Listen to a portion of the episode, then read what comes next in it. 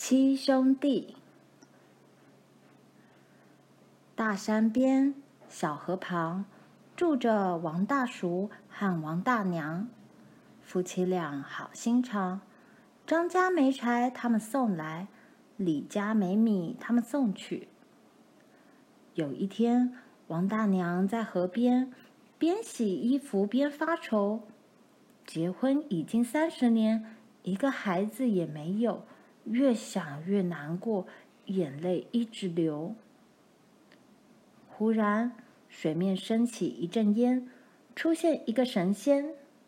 神仙说：“金丹有七颗，一天吃一颗，枯树又开花，早日生娃娃。”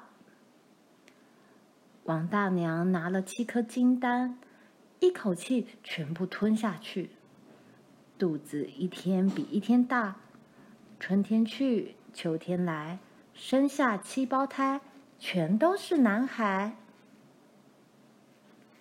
秋天来，春天来，七兄弟长得快又壮，面貌声音全一样。七兄弟生来很神奇，每个都有超能力。老大力气大，老二耳朵灵，老三三铁汉。老四四砖土，老五不怕火，老六六高脚，老七七大口。大麦熟，金黄黄，农夫田里收割忙。有一天，七兄弟在田边休息吃饭，传来一阵号角的声音，原来是皇帝出巡。皇帝出巡好威风。有大将，有小兵，队伍长长像条龙。头看不见尾，尾望不见头，队伍走呀走，忽然山上滚下一块大石头。大石头轰隆哗啦滚下来，压得树东倒西歪，眼看就要打中皇帝坐的车。这时，一个人影闪出。正好把石头接住，接住石头的，猜是哪一个？就是王家老大。老大救了皇帝一命，皇帝非常高兴。皇帝要封他做官，他不要；要给他金银珠宝，也不要。皇帝问老大要什么，老大说：吃不穷，穿不穷，只想自由自在。不想做官发财，皇帝拿他没办法，只好让他回家。天不怕地不怕，只怕疑心生暗鬼。皇帝左想右想，东想西想，突然用力握宝剑，自言自语说：“小小少年郎，本领这么强，一不肯做官。”二又不爱钱，万一哪一天他想要造访，可就麻烦。对，明天找个借口抓他来砍头。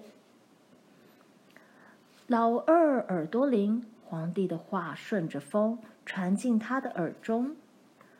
第二天，大队兵马来到王家，一见老三就抓。老三被抓进皇宫，皇帝高高坐当中，命令两旁刀斧手砍下老三的头。老三三铁汉，不怕大刀砍，大刀砍断十多把，刀斧手砍得全身发麻，只砍断了三根头发。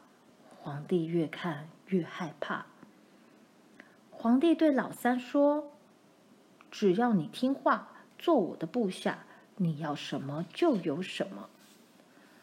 老三摇摇头，不说话。皇帝下令，明天一早用火烧死他。天上明月光，地下露水凉，没有人知道有人在挖地道。老四四砖土，带着王老五挖过城墙。挖进牢房，挖到关着老三的地方。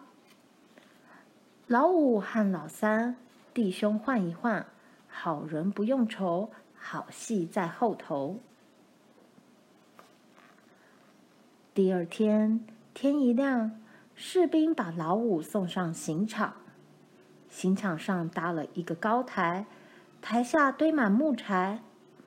老五被紧紧的绑在高台上，动也不能动。士兵放火烧，烧得满天通红。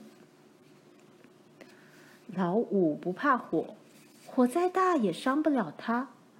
皇帝不知怎么好，又把老五关进大牢。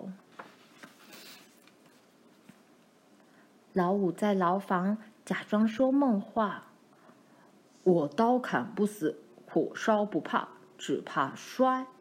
还好没人知道，否则就糟糕。”牢房守卫听到，马上去报告。皇帝听了，拍手笑。第二天，老五被带到山崖边，皇帝叫人把他推下，想要摔死他。啊哈！原来被推下的不是老五，是老六。老六六高脚，双脚一伸长，轻轻踩地上，人比山还高。老六拔起腿来，三步两步跑回家。皇帝发起狂来，带着军队拼命追。皇帝追到半路，被老七挡住。只要不把我丢进大海，我就乖乖听话。老七话没说完，就被绑上船。皇帝亲自领船出海，扑通一声，老七被丢进海中。风不吹，水不动，大海平平静静，听不见一点声音，听不到一丝波动。皇帝心里正高兴，他想：老七这下准没命。忽然，轰隆一声响，船底卡在石头上，不知道为什么海水在下降。原来是老七张着嘴，大口喝海水。老七七大口，一口气便把海水喝干。他走回岸边，一转身，一张口，海水就像一条巨龙，翻天覆地的向前冲。巨波大浪向前冲，一下把船吞入海中，一下把船抬上半空。没几下，船就不见踪影，只留下海浪滔滔。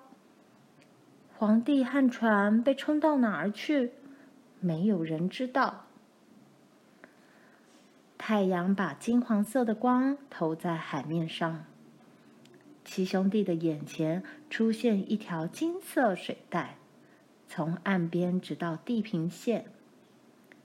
七个兄弟一种心情，只想静静地看着阳光，享受凉凉的海风。